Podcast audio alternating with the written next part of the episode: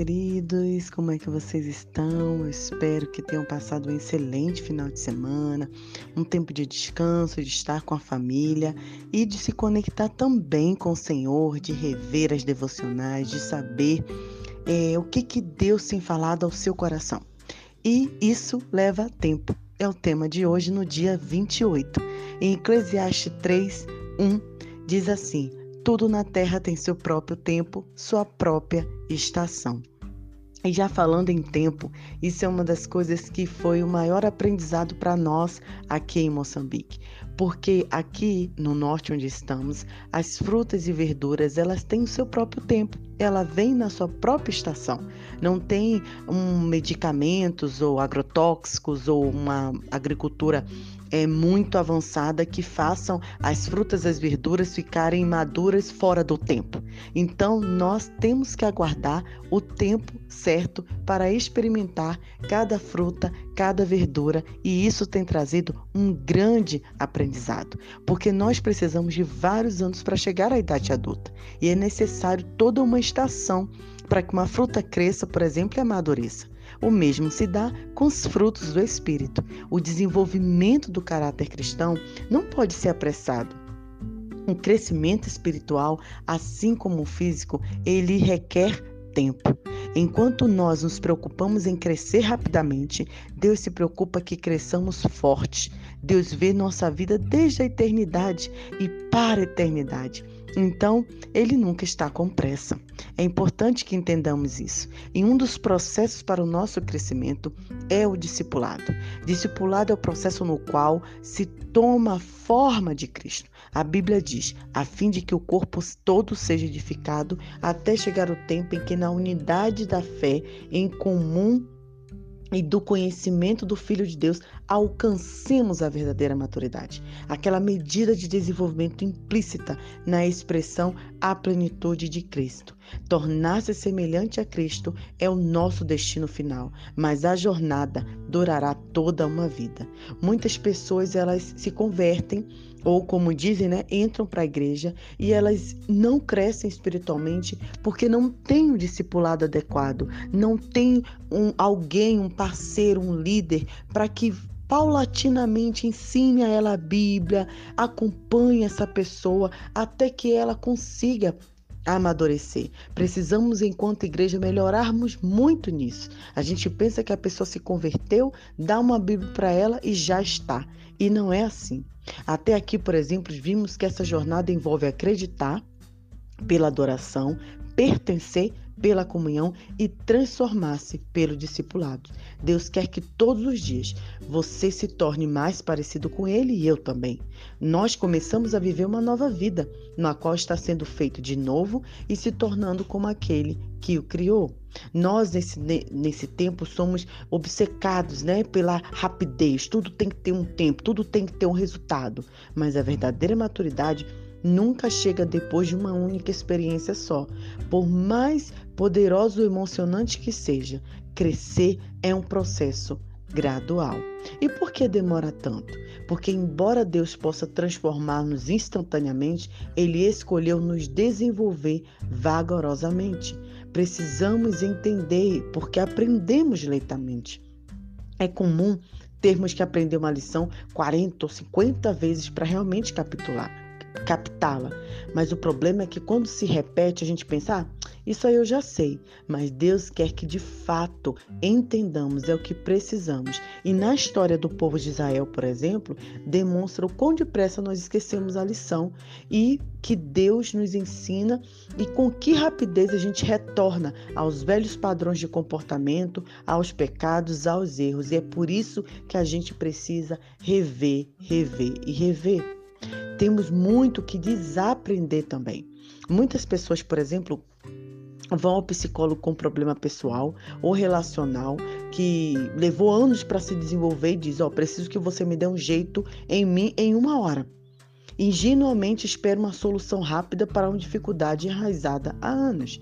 Isso não existe, né, queridos? Tudo tem um processo, não há pílula, né, ou oração ou teoria que desfaça instantaneamente os danos de muitos anos. É necessário um trabalho duro de eliminação e substituição. A gente tirar o velho homem e se revertir do novo homem. É muito interessante que a gente também vê aqui, né? As pessoas são muito enraizadas na tradição.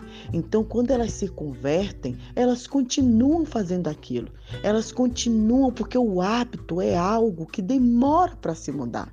E nós também demoramos porque temos medo de humildemente encarar a verdade sobre nós, né? O medo do que a gente pode descobrir sobre nós mesmos. A gente nega nossos defeitos, a gente se mantém aprisionados, renegando a realidade. Somente quando se permite que Deus brilhe a luz da verdade sobre nossos erros, fracassos, traumas, é que podemos começar a trabalhar neles.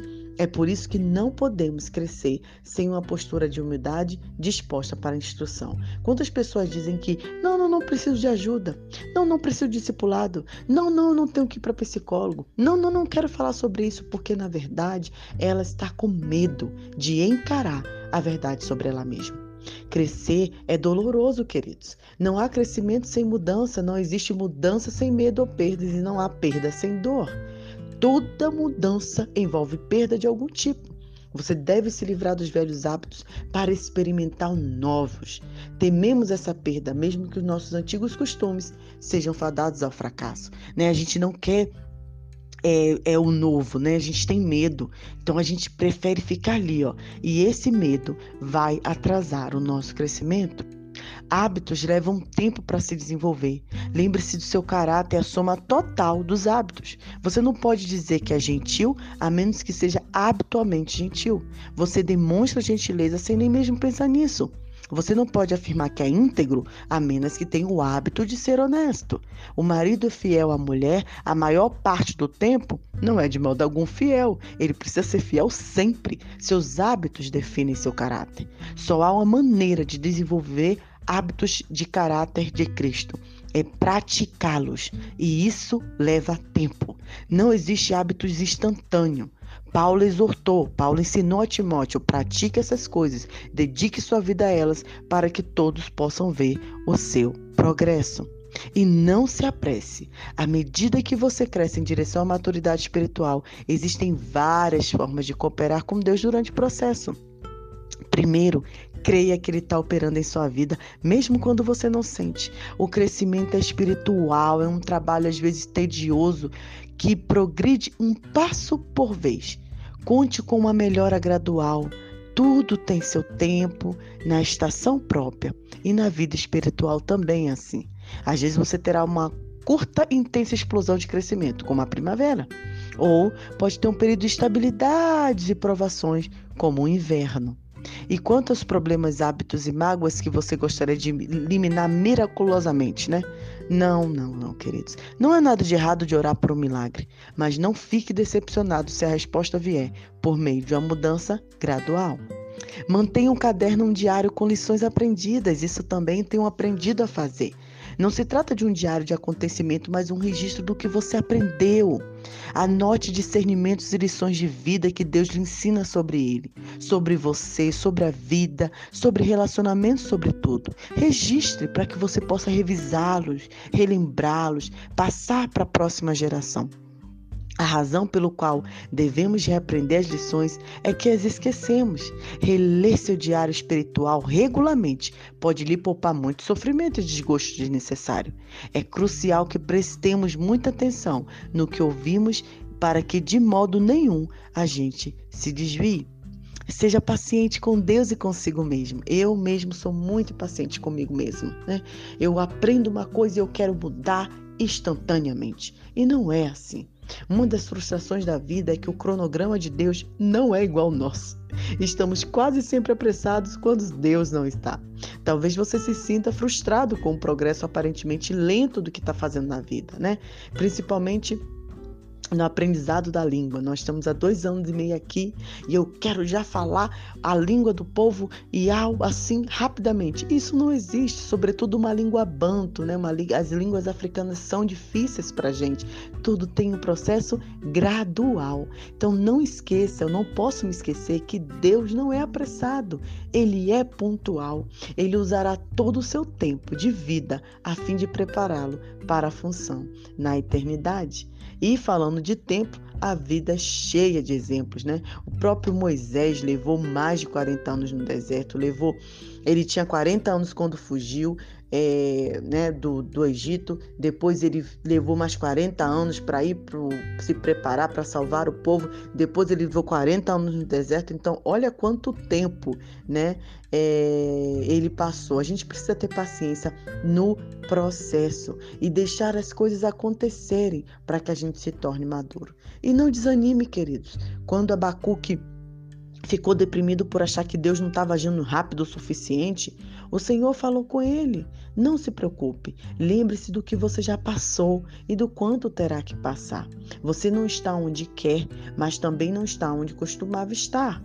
Isso é importante. Né? Entender isso. Anos atrás, algumas pessoas, ah, alguns americanos usavam um broche, né?